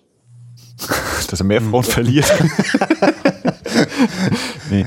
Aber weil du jetzt Moralinsauer sagst, wie, wie ist denn, also mit dem Ende, oder ich habe die ganze Zeit so überlegt für mich vor mich hin, so die Moral von der Geschichte. Naja, nicht in Bezug auf, auf, auf, auf Genjuro. Ich glaube, ich, ja? ich denke, der, der Film berichtet überhaupt nicht über Genjuro. Das macht ihn ja auch so interessant, dass er eben diese Ambivalenz hat, aber man, aber auch eben der Regisseur und der Autor. Äh, ich weiß nicht, ob, was sind Romanautor, also Akinari Ueda betrifft, ob der eben auch so eine differenzierte Sicht auf diese Figur hat oder ob es jetzt in der Kurzgeschichte, ob er da wesentlich weniger klar dif äh, differenziert dargestellt wird. Ich, ich, ich weiß es nicht, aber das, das macht ihn eben so interessant. Also erst, bei ihm gibt es eben keine moralinsaure Keule. Da gibt es eben äh, pure Ambivalenz. Wir wissen bis zum Ende nicht genau, wie wir fühlen sollen. Das macht eben so spannend. Und äh, mich stört eben dieses ganze, diese ganze Sekundär, diese ganze Sekundärhandlung mit äh, dem Nachbarn. Äh, ja, mit Tobey und, und, und, äh, und Ohama, die ja. ja nicht nur dafür da sind, um die, die Gräuel des äh, Krieges auszuformulieren, nonstop. Ja, von, bei mir hat das gerade was ausgelöst, dass du gemeint hast, äh, du denkst gerade über die alternative Schnittfassung nach. Ähm, weil, ne, weil, äh, wenn ich mir das ist ganz schlecht, das ist ganz, ganz schlechte, ganz, ganz schlechte äh, Art der filmischen Diskussion ja, über schöne Anmaßung, machen wir. Über, über Sachen reden, die nicht da sind, sondern über die, die man gerne gesehen hätte. Ja, aber äh, wenn, wenn wir es vielleicht schaffen, mit diesem, diesem, diesem unlauteren Mittel trotzdem dahin zu kommen, nochmal genauer zu beschreiben, äh, was, was an dem Film gut funktioniert hat und, und und äh, äh, was, was, was, wo noch was übrig geblieben ist oder wo, wo vielleicht auch was zu viel war. Ähm, denn diese, ich, ich, wenn ich die Parallelmontage immer sehr gemocht habe, also auch in den harten Kontrasten, wenn es sozusagen die, die geisterhafte Welt, in die sich äh, äh der, oh, den Namen. Genjuro begeben hat, äh, mit der äh, Lebenswirklichkeit äh, seiner Frau und des Kindes kontrastiert wird, finde ich das immer sehr gelungen. Wann mhm. immer der Schnitt oder noch schlimmer durch Ablende, Aufblende äh, wir wieder in die andere Geschichte äh, geraten, äh, dann ist es immer so ein kleines bisschen holprig. Ne? Also manchmal habe ich fast das Gefühl, so wie wo bin ich hier? Ach so, ja, richtig, das wird ja auch noch weiter erzählt. Also das, das ist auf jeden Fall nicht so griffig und äh, geht nicht so gut zueinander äh, wie, wie, wie die Geschichte logischerweise seiner Frau und des Kindes. Also insofern bin ich da total bei dir, äh, mir eine andere Fassung vorzustellen, auch nur, weil ich merke, ja, ja, ja, ich weiß auch gar nicht, was die, was ist denn die Strategie? Dass ich habe dann einfach noch mal so ein einfaches Beispiel. Ich meine, was ich natürlich mag, ist, wenn, wenn, wenn wir äh, zum Ende wieder die sind eigentlich beide Frauen auch wieder. Nee, jetzt bin ich gerade durcheinander. Oha. Die sind woanders, ne? Wo sind die gerade unterwegs? Ohama und ähm, äh, to Tobi? Tobi? Die, die, die, man sieht sie doch am Fluss lang gehen. Daniel? Äh, was genau meinst du jetzt? Ja, ja, Entschuldigung, ja, ich bin jetzt ein bisschen. ich wollte gerade also sagen. Ohama, Ohama folgt Tubey ja in, genau. In, in, die Stadt und sucht ihn quasi. Wird ja quasi auf ihrer Suche dann vergewaltigt und dann auf diesem Umweg in die, in die Prostitution irgendwie gezwungen. Wir, wir verfolgen ihren, ihren, ihren Lebensweg nicht. Wir sehen ja nur quasi, wie sie vergewaltigt wird, dann irgendwie gerettet wird von einer, einer guten Seele und dann Schnitt mutmaßlich zu Wochen oder Monate später ist sie schon so eine, weiß ich nicht, abgebrühte, zynische, alte Hure. Ja. nee, ich, was ich jetzt meinte, ist, äh, wobei wir die beiden zum Schluss des Films sehen. Sind sie eigentlich auf dem Weg wieder zurück Aha, ins okay. Dorf oder, oder wohin machen die sich gerade? Achso, ja, nach, nach Hause, ja. Genau. Wenn, er die, wenn, er, wenn er die Rüstung wegwirft. Ja, ja, genau, richtig. Ja, ja, das ist irgendwie kurz, kurz bevor sie halt beim, beim, beim, bei ihrem äh, Heimatdorf angekommen sind, würde ich denken. Warum er die, permanent mit sich rumschleppt, das Ding, weiß ich nicht. Weil es ihm so wichtig war. Weil er gedacht hat, das macht es äh, alles besser. Und dann sagt sie ihm, nee, das, das bedeutet mir gar nichts. Das äh, finde ich auch sehr schön, wie das nach hinten losgeht. Ähm, nee, genau, weil ich fand das eigentlich ganz schön, dass wir kommen ja quasi, der Film, als der Film beginnt, sind wir ja in dem Aufbruch dieser beiden Männer äh, äh und äh, sozusagen die Rückkehr ist dann, bildet dann den Rahmen und wir haben halt dieses Schlussbild auch, wo sozusagen das, das Dorfleben wieder so ein bisschen wieder so dahin zurückkehrt, wo es vielleicht mal gewesen ist. Und ähm, hatte jetzt einfach nur überlegt, ob da eigentlich äh, auch Tobe und Ohama wieder ihr Zuhause finden. Aber das, das, das sehen wir nicht mehr, das können wir uns nur vorstellen, richtig? Äh, doch, natürlich. die rennen doch da auch rum, während, während äh, er vor sich hin töpfert und all das und dann, dann äh, okay. Äh, dass, dass äh, der, der Junge noch das äh, Essen zu dem, zum Grab der Mutter bringt und was nicht alles. Gut, dann habe ich mir das nicht nur, okay, das war eigentlich, das war die ursprüngliche Frage, die mir gerade durch den Kopf gegangen ist. Und deswegen finde ich das also ganz schön, dass wir diese parallele Geschichte haben, weil die äh, ganz gut auch einen, einen Rahmen schließt. Ne? Das wäre. Mhm. Ja. So, und, und da würde sich für, für mich jetzt anschließen, was ist denn, was, was will mir der Film eigentlich sagen? Was ist denn die Moral? Ist das nun, äh, geh bloß nicht aus deinem Haus raus, sondern bleib da zu Hause, weil da findest du dein Glück oder die Welt ist so böse, ähm, guck, dass du dich nicht zu viel mit der Welt rumschlägst oder sei nicht äh, äh, na, greed, äh, sei nicht gierig und äh, hab nicht Träume von Sachen, die du eh nicht erreichen kannst, so wie ja äh, Tobe ja, ich glaube, gleich zu Beginn sagt, äh, sinngemäß, wie soll man hohe Ziele erreichen, wenn man nicht unmögliche Träume hat oder so? Die Träume müssen so endlos sein wie der Ozean oder so. Ähm, ich will ihm das jetzt nicht vorwerfen, den Film oder so, aber das ist so was, worüber ich äh, nachdenke, wo ich mir noch nicht ganz sicher bin. Ich habe mich noch nicht entschieden. Ich weiß nicht, also ich weiß nicht, ob, ob, ob es eine allumfassende Botschaft des Films gibt. Ich glaube, die, die, die Botschaft, die für mich so am stärksten über allem hängt, die jetzt bei den verschiedenen Figuren unterschiedlich stark ausgeprägt ist, ist wirklich, lass dich nicht von äh, äh, Reichtümern blenden und ver vergiss irgendwie dafür die, die, die, die Sachen, die wirklich wichtig sind in deinem Leben. Die Liebe deiner Frau, die Liebe deines Kindes, äh, nicht greifbare Werte. Äh, ich meine, so eine schöne Geisterlady oder ein schickes Samurai-Kostüm ist schon gut, aber da gibt's wichtigere Sachen im Leben. Und ich muss, ich hake mal kurz ein. Also ich, äh, wenn ich jetzt böse wäre, würde ich ja sagen, naja, das ist halt so ein Film von irgendjemandem, der viel Geld hat und so und der nicht möchte, dass die Armen äh, jetzt plötzlich auch noch auf die Idee kommen, dass die Geld haben wollen. Sondern der denen sagt, so, äh, Leute, ihr bleibt ihr mal da auf eurem Feld und äh, habt euch mal gegenseitig lieb, aber hier mit Geld, da könnt ihr eh nicht umgehen und das äh, bleibt bei uns und wir haben damit unseren Spaß jetzt mal übertrieben gesprochen. Habe ich mir so überlegt, wenn man jetzt ganz böse wäre, oh. passt das oder? Aber alle Mächtigen und Reichen machen, sind da ja noch überhaupt nicht besonders kompetent. Also das einzige Mal, dass wir jemanden mit besonders hoher Autorität und Macht erleben, äh, ist ja dieser äh, große General, dem da der mhm. Kopf präsentiert wird. Äh, ja, der, der lacht über, über den. Ja, und äh, das ist reine Willkür, wie der denn reagiert. Also das, da ist ja. nichts von. Ich glaube, ich glaube, das ist aber auch der, ähm, der, der springende Punkt glaube, da, da, wir, wir sehen, eigentlich sehen wir nur, nur kleine Leute mhm. in dem Film. Ja, wir sehen, wir sehen äh, relativ gesichtslose Soldaten und wir sehen Bauern, die eben bestimmten Ambitionen nachhängen ähm, und damit auf die Nase fallen. Äh, ich glaube nicht, dass da eine gewisse Warnung davor ist, äh, dass man eben genau diesen, diesen Ambitionen nicht folgen soll, sondern ich habe, ich komme wieder zurück zu dem, was ich ganz am Anfang sagte. Ich glaube, glaube, die Idee ist dahinter zu sagen, dass der Krieg, von dem sie alle profitieren wollten, auf welche Art und Weise auch immer, ähm, eigentlich nur dafür sorgt, dass sie, dass sie alle arm dran sind. Hm. Ja. Mhm. Weil ich habe ich hab, ich hab nicht, ich habe nicht, eben nicht das Gefühl, dass, äh, dass, dass, äh, dass die letzten paar Minuten Friede, Freude, Eierkuchen darstellen und die Rückkehr zu dem, was sie, mhm. was sie vorher hatten und was nicht alles. Nein, das ist im Gegenteil, das sind sehr, sehr einschneidende einschneidende Erlebnisse gewesen und irgendwie versuchen sie damit klarzukommen in dem, was sie, was, was sie, was sie immer schon hatten. Ja, und der, der Verlust, und, ja, der Verlust ist ja auch erheblich. Also das, eben. Ja. ja. Von daher bin ich, bin ich mir relativ sicher, dass da, dass die, äh, wenn's, wenn es eine Moral geben sollte, die halt in irgendeiner Form auch so plakativ als eine solche bezeichnet werden kann und sichtbar wird, dass sie dann eher da zu suchen ist. Hm. Ja, also für mich wäre, also so, in, so zum Thema Botschaft, ne, Max? Ja.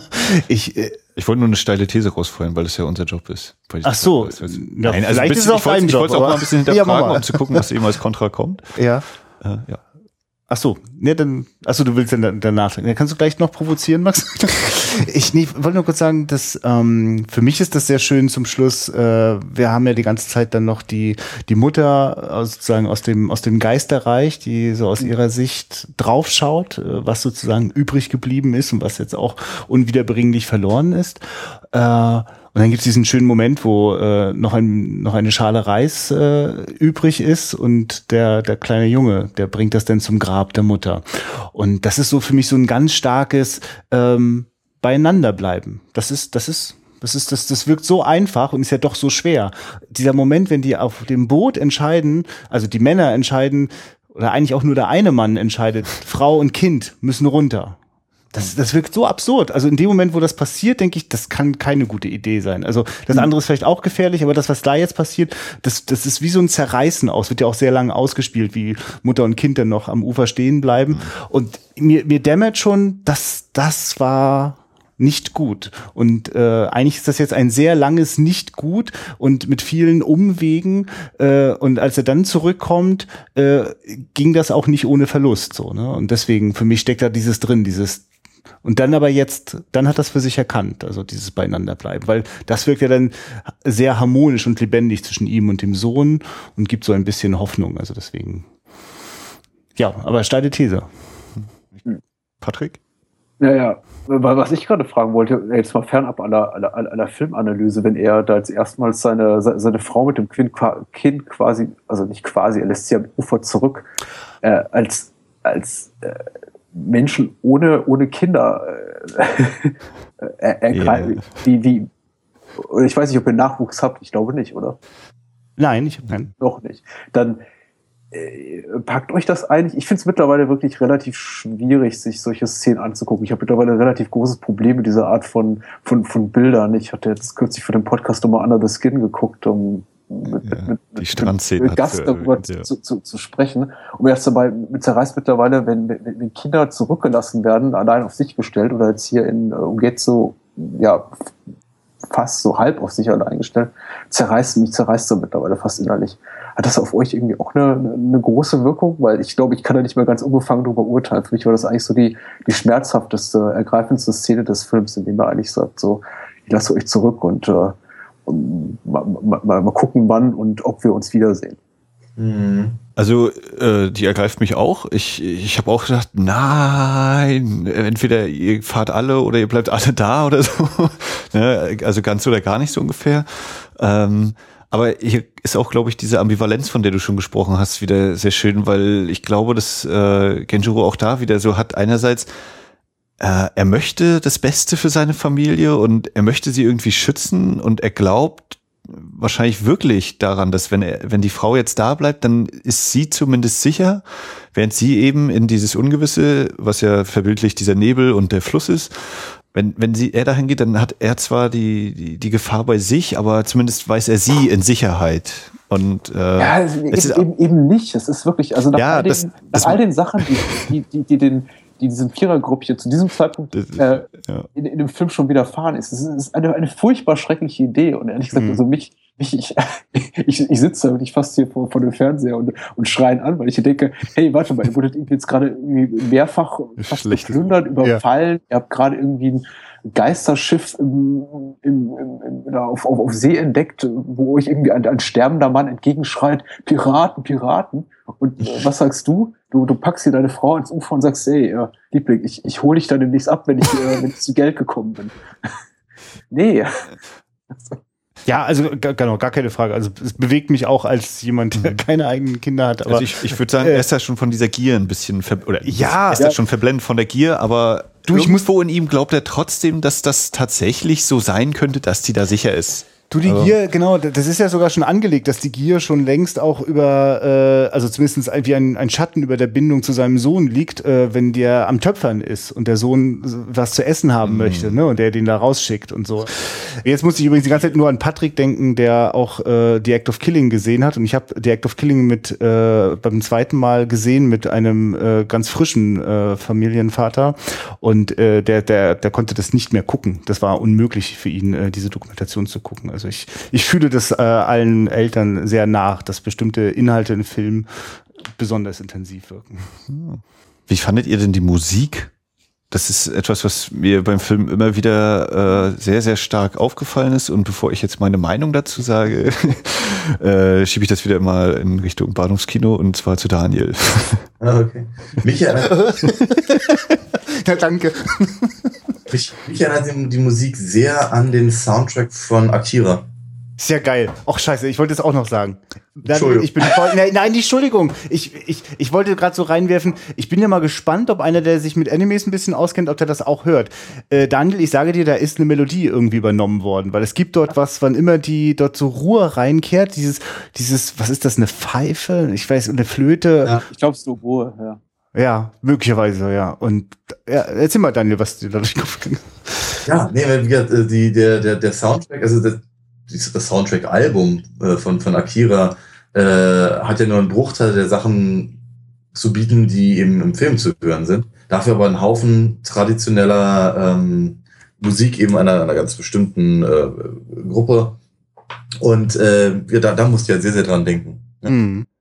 Ja, also das, das, das werde ich mal recherchieren. Ich glaube, dass da wirklich irgendwo eine Überschneidung ist. Akira ist eine meiner vielen Bildungslücken. Ach, Deswegen, ja, da, da sitze ich jetzt ein bisschen, Mist. da wird dir danach einmal das Gehirn explodieren. Da wünsche ich dir schon viel Spaß bei. Den können wir übrigens, glaube ich, hier mal im Podcast fast. Oh, das, oh. Okay. Falls ihr nach einem Podcast sucht, der Lust auf Akira macht, ich habe da eine Empfehlung. Ah, ja, stimmt. Ihr müsst ihn auch schon mal drin gehabt haben. Cool. Ja, Ich glaub, äh, ja, wir haben vor einem guten Jahr drüber gesprochen und wir waren ekstatisch. Ja. ja das, das kann ich mir vorstellen.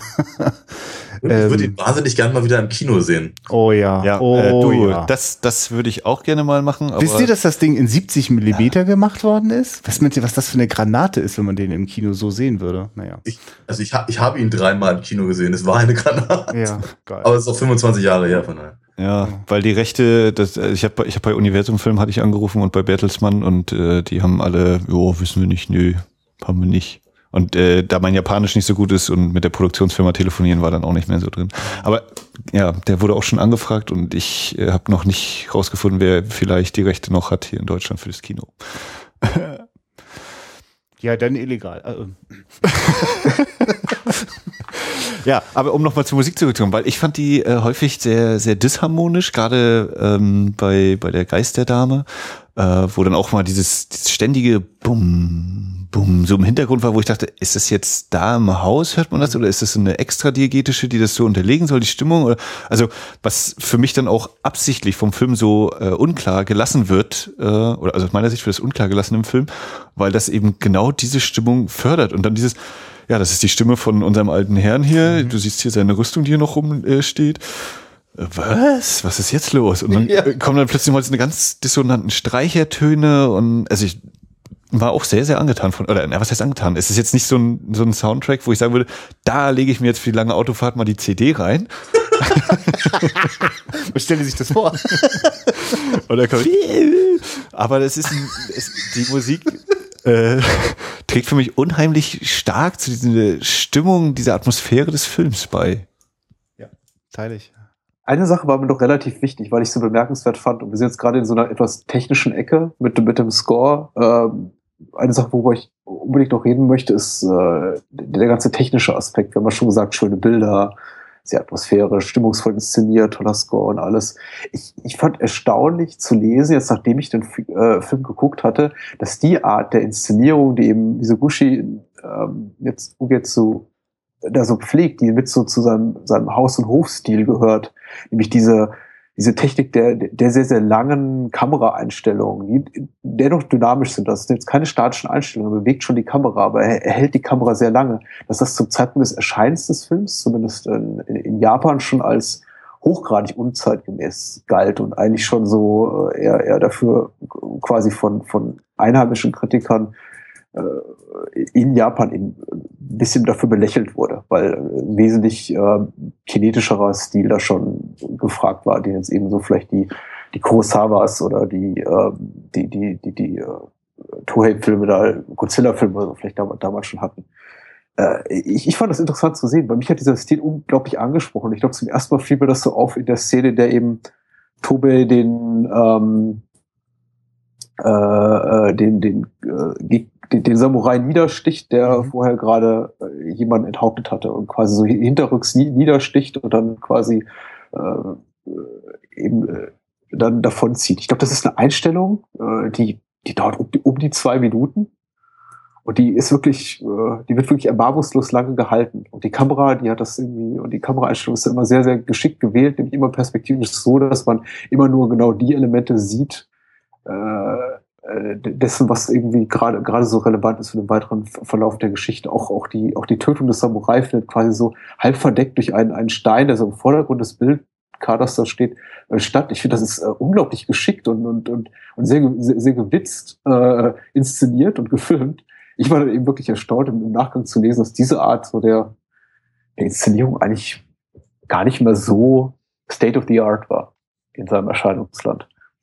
Ja, Japan ist, ist das auch aufgefallen? Technikland, ne? Nee, also die Szene jetzt konkret äh, fand ich auch total äh, stark, weil das auch bei mir gleich wieder diesen Eindruck hinterlässt.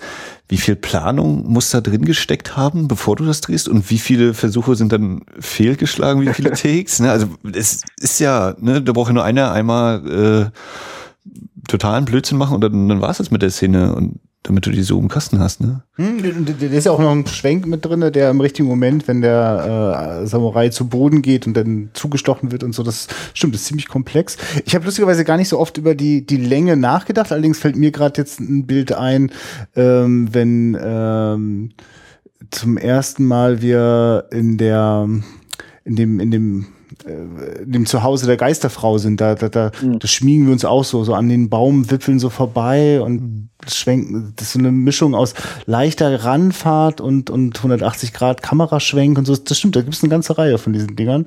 Und wenn man das jetzt so vergleicht, ich glaube, das ist auch 50er Jahre, was da so in einigen Momenten in Sequenzen bei Rashomon zum Beispiel abgeht, extrem schnelle Schnittfolgen, Kamerafahrten mit hohem Tempo und so. Das stimmt, das äh, weil wäre ich jetzt auch nicht drauf gekommen, äh, Patrick, das hat mich jetzt auch überrascht, dass das un ungewöhnlich war zu der Zeit schon oder also auch eher als betulich und altbacken, aber äh, ja.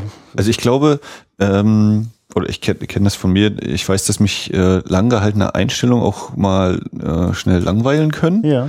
Aber ich habe das nämlich während des Guckens auch ein, zwei Mal gedacht, so, ja, dann hätte schon wieder ganz schön lange, aber durch diese ganzen Kamerabewegungen und, und was er während dieser Einstellung macht, bleibt es äh, sehr kurzweilig trotz allem. Und das äh, deswegen war das für mich so ein Mann, der hat's drauf. Mhm. Ich habe übrigens gerade die, die, die Toho Godzilla-Filme als Tobey Godzilla-Filme bezeichnet, weil die Ja, die sind, auch nicht so, die sind auch nicht so sehr bekannt, die Tobey Godzilla-Filme. ja gut, es war jetzt auch zu einer Zeit, glaube ich, als Toho so ziemlich alles, alles produziert hat. Also Toho war jetzt nicht nur für Godzilla bekannt. Ich glaube, die meisten Kurosawas sind auch dort erschienen, also beziehungsweise produziert ja. worden. Das ist ja, wie gesagt, also ne, wenn Ugetsu 53, Godzilla 54 und Sieben Samurai auch 54, hm. ist ja gleich da alles auf einer Ecke. Also ähm, ich kann mir vorstellen, dass da ein paar Kritiker gesagt haben, äh, du mach doch mal mehr, weiß ich nicht was, oder nicht so lange Einstellung, aber ähm, für mich war der, der Faktor, dass eben noch so viel in diesen Einstellungen gemacht wird und rausgeholt wird, eben was ich gesagt habe, mit der Perspektive oder hier mit dem äh, genau zu wissen, jetzt ist der Stein da im, in der Blickachse und solche Dinge, dass, dass da so viel hintersteckt und so viel drinsteckt, weswegen das äh, trotz allem eben sehr kurzweilig ist, auch wenn es eine lange Einstellung ist. Hm. Ja, ich meine, ich hatte öfter auch in dem Film so Momente, in denen mir die, die Technik äh, allein dadurch so aufgefallen ist, dass ich hatte so mal gedacht, dass, dass äh, die, die, Ästhetik des Film Noirs, ne, durch die, dass sich das immer wieder äh, also das einfach in allen Ländern äh, zu, in einer bestimmten Zeit damit, also gerade durch das Schwarz-Weiß, mit sehr starken Kontrasten gearbeitet worden ist. Und gerade die Szenen, die in den, äh, also in Innenräumen spielen, sind ja oft wirklich mit so ganz gezielt gesetzten Lichtern. Ich denke da jetzt gerade Manchmal gibt es so einen Moment, wo dann äh, alles relativ im Dunkeln ist, nur da, wo die Schuhe stehen, die die Frau dann am Ende wegnimmt, ist so ein kleiner Lichtschein drauf mhm. und so. Es wird immer wieder damit äh, solchen kleinen Akzenten gearbeitet. Also, Oder wo die alte Dame so komplett im Schatten steht und er sich so langsam. Da war für mich so kurz, oh, oh, was passiert jetzt? Ja, ja, ja.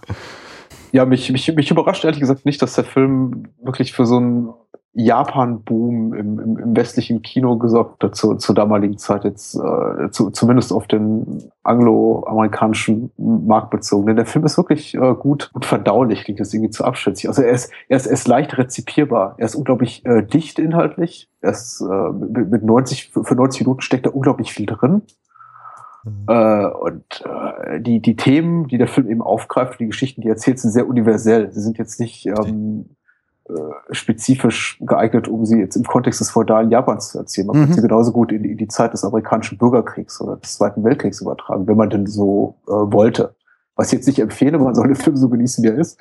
Aber ähm, es ist, ja. äh, ich finde den Film unheimlich leicht, le leicht bekömmlich, jetzt auch so als ignoranter westlicher Zuschauer. Da muss ich ganz ehrlich sagen, da kenne kenn ich noch einige Beispiele aus dem japanischen Kino, um jetzt zum Beispiel auch mal auf, auf Yasuhiro Uzu zu verweisen. Die, die sind sehr viel schwieriger greifbar. So äh, Filme, die japanisch sind, dass es japanischer nicht mehr geht.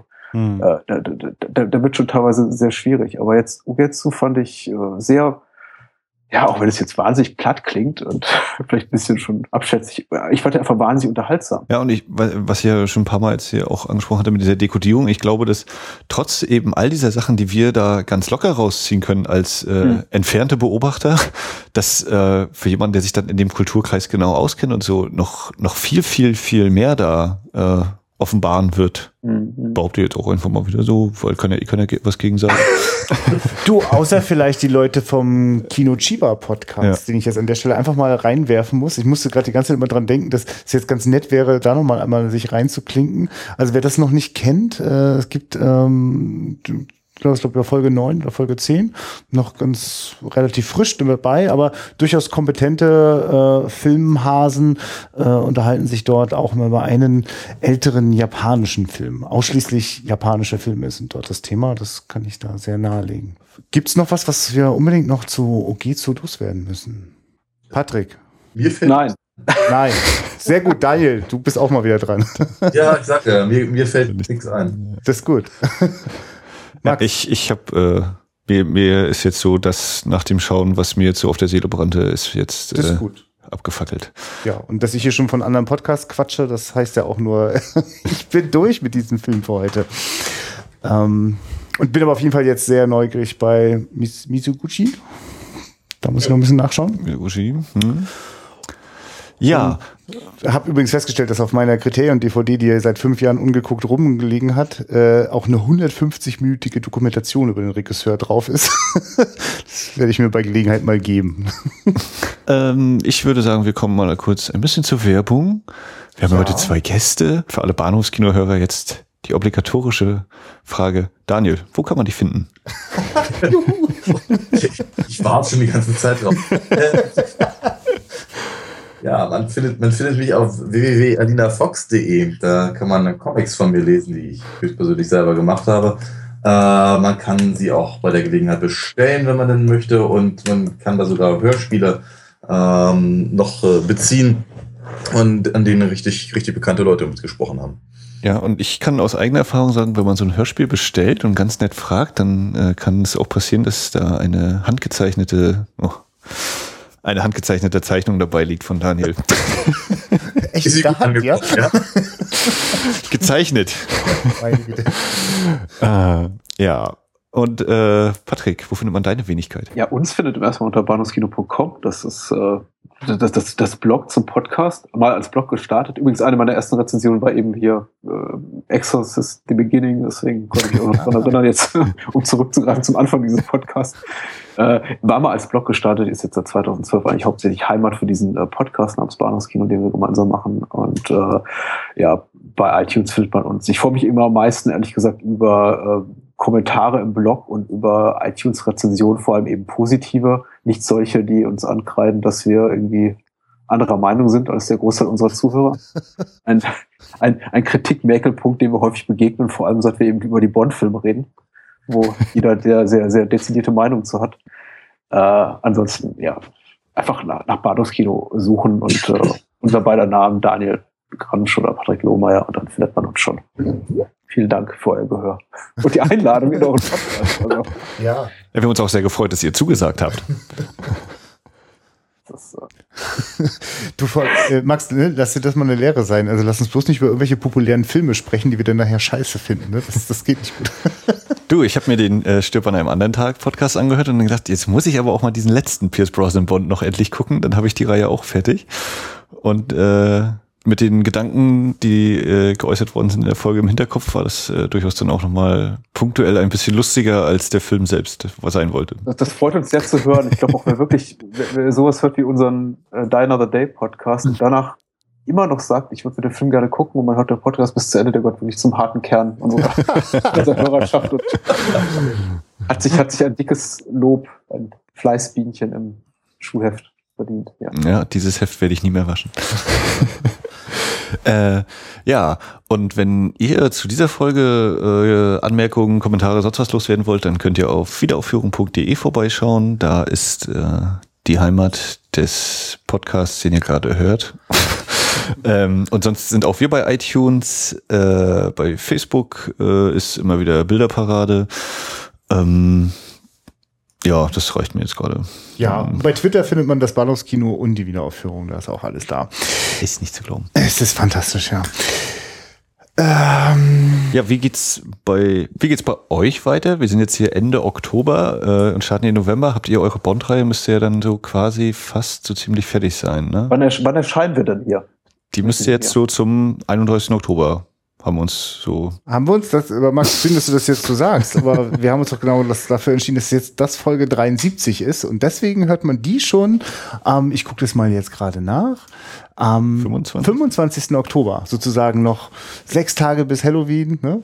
Kann man okay, dann ist gerade, glaube ich, gerade Casino Royale draußen. Ja. Also wenn das am 25. Oktober online geht, dann darf man sich freuen. Äh, wenige Tage später, am vier oder fünf Tage später geht dann nämlich äh, online, glaube ich, unsere, unsere Episode zu äh, Quantum of Solace und natürlich American Werewolf in London. Ach schön. Mhm. Und wir begeben uns ja Richtung Ende unserer Bond-Reihe und wir schließen das Ganze dann final ab mit Spectre am, wenn alles nach Plan läuft, 6.11. Am 5.11. kommt er ins Kino und am 6.11. spätestens sollte unser Podcast online sein. Ja, ja, ja, ja. Ach, schön. Ich, ich warte natürlich vor allem auf Stephen King's Silver Bullet.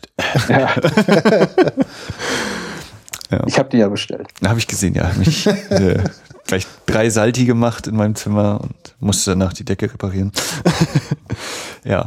Ja, bei uns, wie geht's bei uns weiter? Was hatten wir gesagt? Ich habe schon wieder vergessen. Ja, äh, wir, wir schaffen es denn noch äh, pünktlich zu Halloween, wenn wir dann uns Christine anschauen, weil das zufälligerweise ja. der einzige Überschnitt ist in unseren Horror-Oktober-Listen. Ist das richtig? Ja. Genau. Und ich bin mir nicht so ganz sicher, ob das gut wird, aber ich bin bereit. Ich freue mich da auf eine Zeitreise in die 80er. Ja, ich erinnere mich an John Carpenters Aussage im, im Podcast, äh, im Audiokommentar. Das ist der Film, bei dem mein Name am meisten überall dabei stand. Auf jedem Poster. John Carpenter's Christine. John Carpenter, John Carpenter, John Carpenter. Und sagt er das mit Selbstironie oder ist er? Ja, ja. Äh, so während er sich äh, zwischen den drei Sekunden, wo er sich mal keine Zigarette angezündet hat und raucht, äh, sagt er dann das auch mal, ja. Da ist er sehr okay. entspannt schon. Ja, nee, ich weiß auch nicht, Max. Äh, also das, das, das, gucken, das gucken wir uns an, da reden wir drüber und dann schalte ich mal rein bei den Bahnhofskino-Jungs und möchte hören, ob die Quantum of Solace auch zerreißen, so wie scheinbar der Rest der Welt. Äh, dabei war das einer der wenigen Lichtblicke, die ich hatte, als ich äh, vor einem halben Jahr alle Bond-Filme so innerhalb von zwei, drei Wochen mir angeschaut habe. Das war da war wenig Licht, aber Quantum of Solace war so richtig eine echte Überraschung. Bin gespannt, Jungs. Ansonsten gibt es eine schlechte iTunes-Bewertung. Oh ja, das ist gut. Wir können uns ja dazu nicht äußern. Wir wollen ja nicht unseren eigenen Podcast spoilern. Ah. Naja, das habe ich auch erwartet, dass ihr das noch. Hier werden Erwartungshaltung aufgebaut. Gut. Okay, äh, in diesem Sinne sage ich, äh, guckt Filme, habt Spaß dabei, gerne im Kino. Vielen Dank, Patrick, vielen Dank, Daniel, vielen Dank, Bahnhofskino, dass ihr hier dabei wart. Äh, hat mir sehr viel Spaß gemacht. Und wir sagen auf Wiederhören. Danke für die Einladung. Ja, vielen lieben Dank. War, war sehr lustig. Bis dann. Tschüss. Gute Nacht. Ciao.